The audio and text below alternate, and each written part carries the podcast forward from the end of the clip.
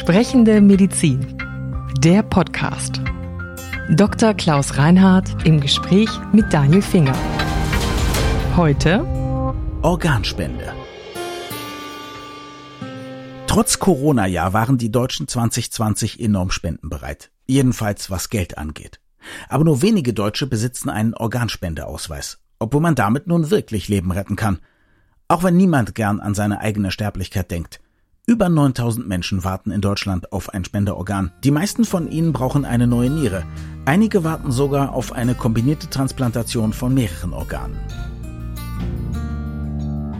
Wie muss man sich das vorstellen bei Leuten, die ein Organ brauchen? Sind es Leute, die hoffen, in den nächsten zehn Jahren kommt irgendwann was? Oder sind es schon welche, die auch teilweise mit dem Tode ringen und einfach jeden Tag hoffen, irgendwas kommt rein? Na, das sind natürlich schon Leute, die sehr krank sind und die mit sehr viel Unterstützung, zum Beispiel einer Dialyse mit der Niereninsuffizienz überleben und die hoffen, dass sie irgendwann einmal eine Niere empfangen können, um sich dann von der Dialyse abzulösen und wieder ein halbwegs normales Leben führen zu können. Aber auf jeden Fall braucht man viel mehr Organe, als es sozusagen, ich will nicht sagen auf dem Markt gibt, aber als Leute bereit sind, auch anzubieten. Ja. ja? Und man muss auch sagen, Deutschland ist ja, was die Spendenbereitschaft angeht, eher unterdurchschnittlich. Wir sind sehr reserviert. Und wir haben die Situation, dass wir über Eurotransplant, das ist ein Konsortium von mehreren europäischen Ländern, wo dann länderübergreifend die Organe ausgetauscht werden, wenn die entsprechenden Antigentests dafür sprechen.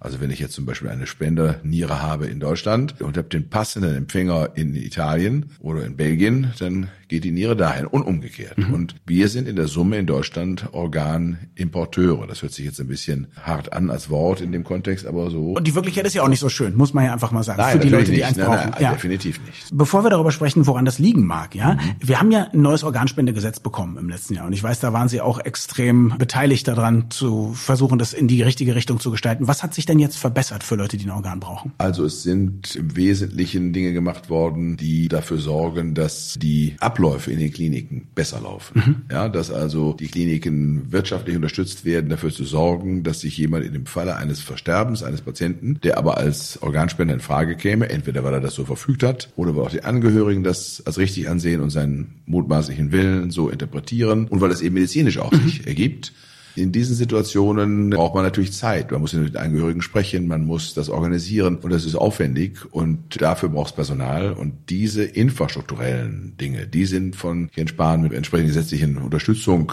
jetzt auch sichergestellt und das ist eine ganz wesentliche mhm. Voraussetzung, dass die Organspende und die Zahlen der Organspende besser werden. Und dann hat es eine lange Debatte gegeben über die sogenannte Widerspruchslösung oder die erweiterte Zustimmungslösung. Und diese Debatte ist sehr intensiv gewesen. Wir als Deutsche Ärzteschaft, als Bundesärztekammer, haben uns für die Widerspruchslösung ausgesprochen. Wir haben gesagt, wir gehen mal bei einem Menschen, der nichts verfügt hat, im Falle eines Versterbens davon aus, dass er einer Organspende zustimmt. Es gibt dann zu dem Zeitpunkt aber immer noch die Möglichkeit, seitens der Angehörigen dem zu widersprechen, ja, also das zu verhindern. Das ist dann kein Automatismus. Aber wir gehen von einer grundsätzlichen positiven mhm. Zustimmungssituation mhm. aus, wenn er nicht das Gegenteil verfügt hat. Und das existiert so in Österreich oder auch in Spanien. Und das macht es natürlich manchmal einfacher, weil dann sozusagen nicht recherchiert werden muss, gibt es denn Bestimmungen dazu und so weiter. Sodass der Prozess ein bisschen schneller und einfacher geht. Und in dieser Vorstellung, dass wir auf diese Weise vielleicht zu mehr transplantierbaren Organen kämen, haben wir uns dafür ausgesprochen. Mhm. Ich kann mit jedem Menschen leben, der das anders sieht und eine andere Position an der Stelle hat. Und so hat man jetzt im Bundestag nach, nach langer Debatte, die im Übrigen auch fraktionsübergreifend statt stattgefunden hat. Das ist immer sehr spannend, wenn im Bundestag fraktionsübergreifend diskutiert wird, wenn also nicht festgestellt wird, dass man Fraktionszwang hat und einem vom Fraktionsvorsitzenden gesagt wird, das musst du jetzt abstimmen. Das ist sowieso ein bisschen mhm. grenzwertig, sage ich mal so, aber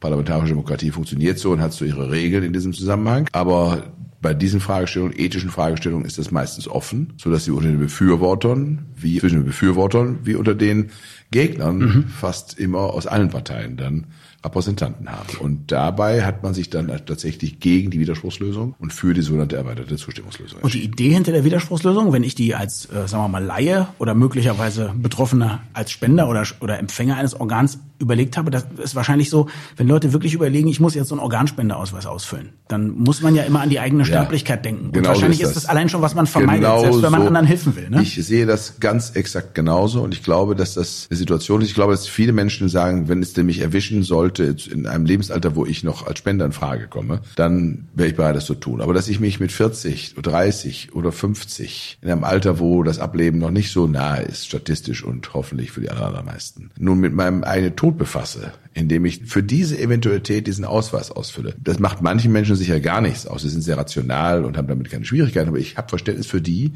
die das irgendwie nicht können in dem Kontext und dann äh, deren Fantasie dann sie vielleicht auch hemmt, mhm. das zu tun und darum fand ich die Idee mit der Widerspruchslösung eigentlich gut. Ich übrigens eigentlich auch, weil ich nämlich tatsächlich auch scheue, mich mit sowas auseinanderzusetzen, ja. aber eigentlich fände ich es richtig, wenn bei ja. mir der Hammer fällt, warum soll ich nicht einem anderen Menschen vielleicht dazu so, helfen zu leben? Das ist ja, auch ein Akt von Nächstenliebe unter Umständen, den man so empfinden kann und insofern, glaube ich, ist das eigentlich eine gute Tat. Mhm.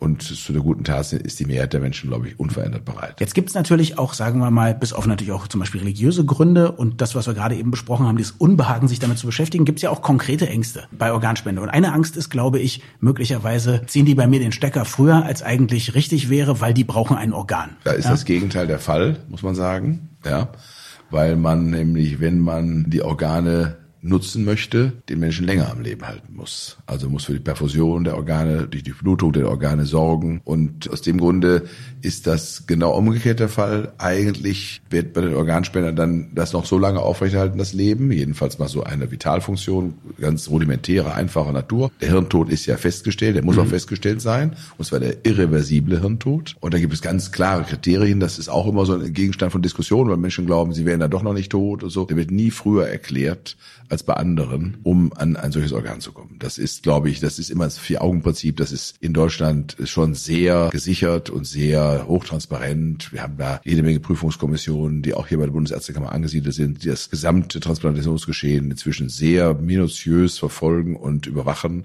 Und insofern, glaube ich, kann man ziemlich guten Gewissens sagen, dass das alles sauber läuft. Und dann gibt es, glaube ich, noch eine Angst, die manchmal vielleicht auch Leute haben, die sich überlegen, sollen sie Organe spenden oder nicht. Oft aber auch Familien, glaube ich, wenn sie gefragt werden. Das ist nämlich, wenn da jetzt alle möglichen Organe entnommen werden, wie sieht der denn dann aus? Also ja. wenn ich den beerdigen möchte, wie gruselig ist das dann? Stimmt ein bisschen, oder? Das stimmt nicht ganz, weil mhm. die Menschen werden dann hinterher sauber wieder auch vernäht. Die werden schon auch mhm. sehr anständig zurechtgemacht, sage ich mal so, mhm. dass das eigentlich am Leichnam nicht auffällt. Da sehen Sie vielleicht einen kleinen Schnitt und dann wird er vielleicht auch so angezogen, dass man mhm. diesen Schnitt auch nicht unbedingt sehen muss. Aber das ist etwas, wo man sagen würde, das sieht dann so aus, auch wie nach einer Operation. Ja, mhm.